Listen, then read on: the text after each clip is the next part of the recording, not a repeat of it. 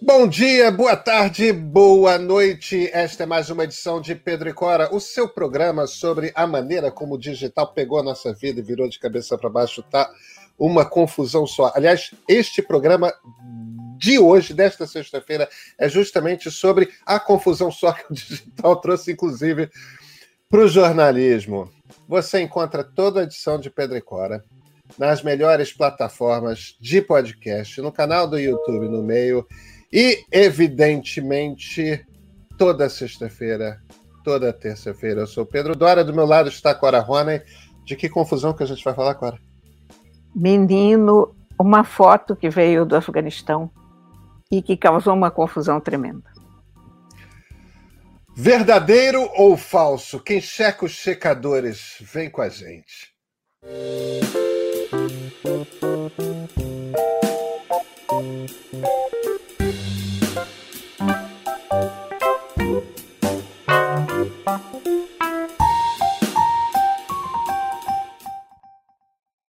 Pedrinho, essa semana a gente esbarrou num fenômeno curioso que inclui várias, vários lugares comuns. O primeiro é que na guerra a primeira vítima, ou casualidade, como o pessoal gosta de dizer, é a verdade. Ah, depois, aquele clássico, quem checa os checadores. Porque o que, que aconteceu? Aconteceu que nessa confusão do Afeganistão, 640 pessoas entraram num cargueiro dos Estados Unidos. Um avião cargueiro. Um avião cargueiro. E foi feita uma uhum. foto absolutamente assombrosa daquela multidão compacta sentada no chão. E eu encontrei com essa foto no Independent, o jornal inglês. Imediatamente postei no Twitter e postei no Facebook. Um pouquinho depois de eu postar, um amigo meu, jornalista, me mandou um aviso do G1 que a foto era fake. E eu fiquei tão assustada, já tinha tido até uma repercussão, mas eu tirei do ar imediatamente. No caso do Twitter, eu apaguei, no caso do Facebook, eu suspendi o, o post até verificar, porque tendo sido publicada pelo Independent, eu achei que estava suficientemente checada. E não fui fazer mais checagens além disso. Uh, a foto me pareceu inteiramente verdadeira. Havia pessoas vestidas à maneira afegã.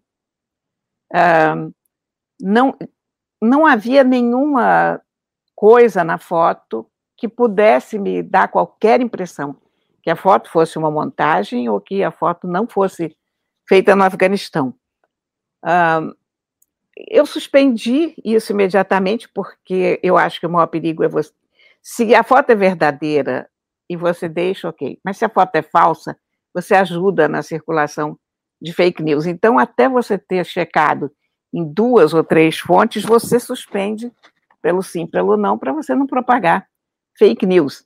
Embora eu acho que essa foto não, não fosse uma fake news perigosa, no sentido de que, de qualquer maneira, ela era uma, a ilustração do que estava acontecendo lá, ela não era uma incitação ao ódio, não, não era nada nesse sentido. Mas eu tirei tal, pedi desculpas, falei, olha, povo do Twitter, eu apaguei porque me mandaram aviso que é fake news. No mesmo instante, teve gente me dizendo, não, são duas fotos. A foto que você postou era verdade e tal. Aí eu fui lá ver o, o G1, o G1 dizia que era fake. Aí eu comecei a procurar, digo, não, gente, espera aí. Aí eu saí catando e aí encontrei no Defense One a foto de novo do, do cargueiro, inclusive dando o nome do avião, o, o tipo do avião e detalhes do voo. Aí digo, não, então essa foto é verdadeira. Refiz o tweet. E refiz Aí fui olhar a foto, inclusive, com mais atenção, vi que tinha gente de máscara.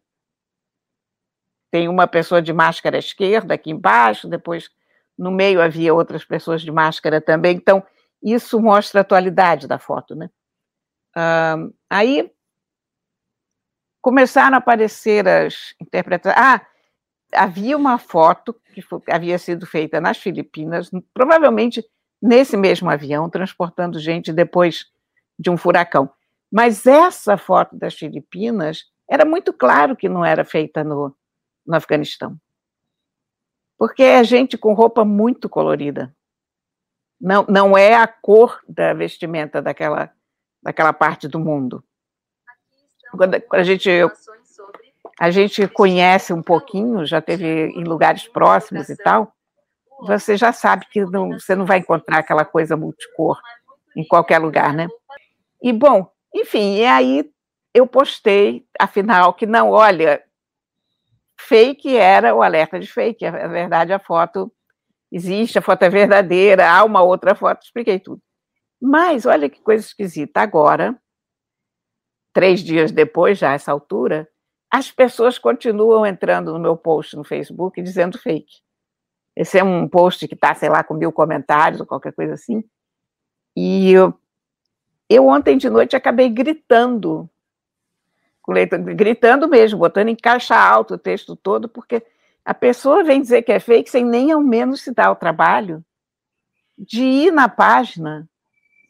Porque a essa altura o G1 diz, ó, oh, são duas fotos, etc. Né? E tem mais uma coisa: o Facebook ainda marcou a publicação em que eu postei as duas fotos juntas, em que eu esclareço que Procó, como fake.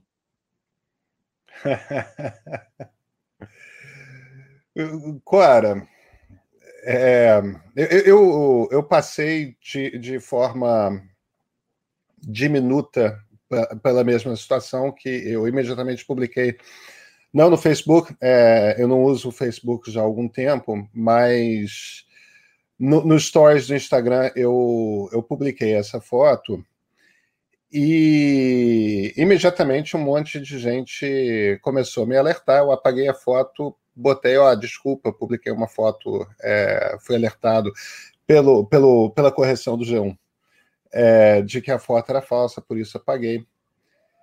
E aí logo depois começaram a, a me corrigir, dizendo: não, a foto é, é verdadeira. e, e, e, e, isso aconteceu. Eu tinha publicado na terça-feira de noite que a foto era falsa e pedindo desculpas, e eu passei a, o, o dia da quarta recebendo gente dizendo: não, a foto é verdadeira. E eu não tinha tempo de. A, o dia estava tão confuso, porque era um tal de general dizendo que ditadura não é bem assim, né? É, porque agora que a gente tem esse modelo aqui, né? Esse negócio de você eleger pelo voto direto o presidente, não é isso que define democracia e ditadura, sim. sabe, Cora? É, sim, Mas, sim. enfim, isso estava me tomando dia e eu não conseguia ir no Instagram para botar um novo post dizendo, olha, não é bem assim, na verdade eu estava errado, eu estava certo inicialmente, porque é uma coisa meio confusa mesmo, né? Agora, Cora, é, é, como é que eu vejo essa situação? É, obviamente a checagem do, do G1 cometeu um erro. É, imprensa comete erros. Nós cometemos erros. Isso, isso acontece. É, é, era melhor que a gente não cometesse erros? Era, mas a gente corrige. Porque percebe o que, que eu e você fizemos? É, é o nosso instinto. É, alertados por uma fonte que a gente considera fidedigna, porque é fidedigna mesmo, que é o G1, é, de que a coisa era falsa, nós apagamos e pusemos no, no lugar uma mensagem: olha, é falso. E, e você que estava em cima da história foi lá e fez a recorreção. E o G1 corrigiu a sua é, o, o, seu erro é, inicial na checagem. A gente não sabe como que como que se chegou a esse erro, mas chegou numa situação similar. Alguém achou que é, houve um descuido ali, talvez um, um, um, um dia que estava todo mundo muito atarantado, eu estava. É, as notícias Todos têm nós. vindo em quantidade muito grande, né? É, mas a gente corrige os nossos erros. Então, eu não percebo aí uma polêmica de. Ah, é, é, é, eu entendo a brincadeira do quem checa os checadores, mas quem checa os checadores são os próprios checadores que checam e rechecam e alertados é, é verdade. corrigem. É, o problema da fake news na internet, da coisa sem origem, não é que a imprensa é perfeita. Não. É que em cometendo erros, a gente vai corrigir. É, se, não, se exatamente. Profissionais, né? É. É, a gente vai tomar cuidado para não cometer erros, mas a gente não vai. A, a gente não vai é, evitar que erros sejam, sejam é, cometidos. Eles vão acontecer. Você sabe que eu fiquei pensando o que, que pode ter causado o erro do, do G1? Eu acho que alguém provavelmente se lembrou de ter visto a foto antes. É uma foto, é uma situação tão bizarra, tanta é, gente dentro, dentro de um avião de carga.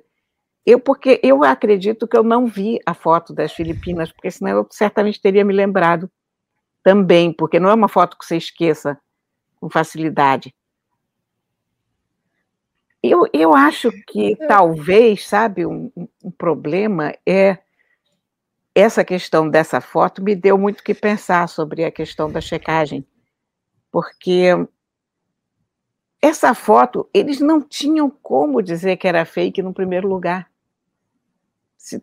E não tinha muita importância ao mesmo tempo se a foto era ou não era fake, porque, não, como eu estou te dizendo, ela não, não é disseminadora de ódio, ela não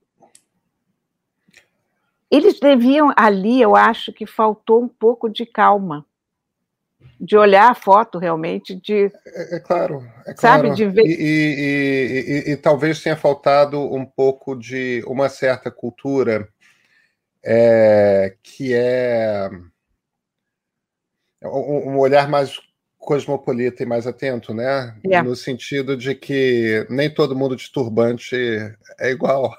Né? Porque no fim das contas é isso, né? É, são populações muçulmanas é, e, e, e, você tem outras religiões como os sikhs, né? Os próprios hindus também, também usam turbante. Mas essa, mas é. olha, mas essa, essa foto das Filipinas, eu duvido que for, eu acho que não eram não eram muçulmanos não. Não eram muçulmanos? Não, é, é uma. Não tinham é pessoas de turbantes, alguma coisa assim? Não, de acho onde que, que não. terá vindo a confusão? Por causa da fuga em massa. Por causa da fuga em massa. E porque não são pessoas totalmente brancas, são, são populações misturadas. É. Acho que o, o, o, o, que não deixa de ser curioso, Cora, porque os patanes, que é a principal população é, do Afeganistão, são muito próximos dos persas, né? Exatamente. Que são, que são o verdadeiro povo ariano. É. não, não são os alemães os arianos, os arianos são os povos daquela região. Mas, cara, tudo isso, sabe, me deu muito que pensar em relação a essa velocidade em que a gente está tendo que processar a notícia. Porque a gente, antigamente, você pensa nisso. Uh, quando o Lincoln foi assassinado, em 1859, né, uma coisa assim. Uh, 1865. 65, bom, então que, alguma coisa aconteceu em 59 que está na minha cabeça, mas uh, foi a última grande notícia a chegar de navio à Europa. Porque depois disso você já tinha o telégrafo, né? Os cabos telegráficos. Então, você imagina que os caras levaram duas ou três semanas para receber essa notícia. Os jornais, quando circulavam e só em papel, você tinha um dia para checar aquilo. Agora chega, você é bombardeado você antigamente a gente recebia informações pela Associated Press, pela Reuters, sei lá, pela France Press, pela Pravda, você tinha meia dúzia de agências noticiosas, fora os correspondentes de cada jornal. Hoje você recebe notícia de todos os lugares simultaneamente, você está lendo uma quantidade de jornais simultaneamente e você não tem como processar.